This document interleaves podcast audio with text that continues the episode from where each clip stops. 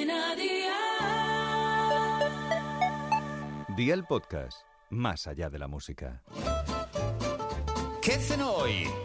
Con Masito. Hola familia, hoy te recomiendo esta cena junto a Aldi, donde tienes todo tipo de frescos a precios siempre bajos. Te propongo una receta súper rápida y que queda muy sabrosa. Con pocos ingredientes tendremos un plato con el que triunfar. Así que va por la libreta y toma nota de los ingredientes que te doy la receta. Un huevo, aceite de oliva virgen extra, pimienta y orégano, cebollino fresco finamente picado, sal, un tomate, queso rallado que funda bien y una tortilla de trigo. ¿Empezamos con la preparación? Pues venga, ¡al lío!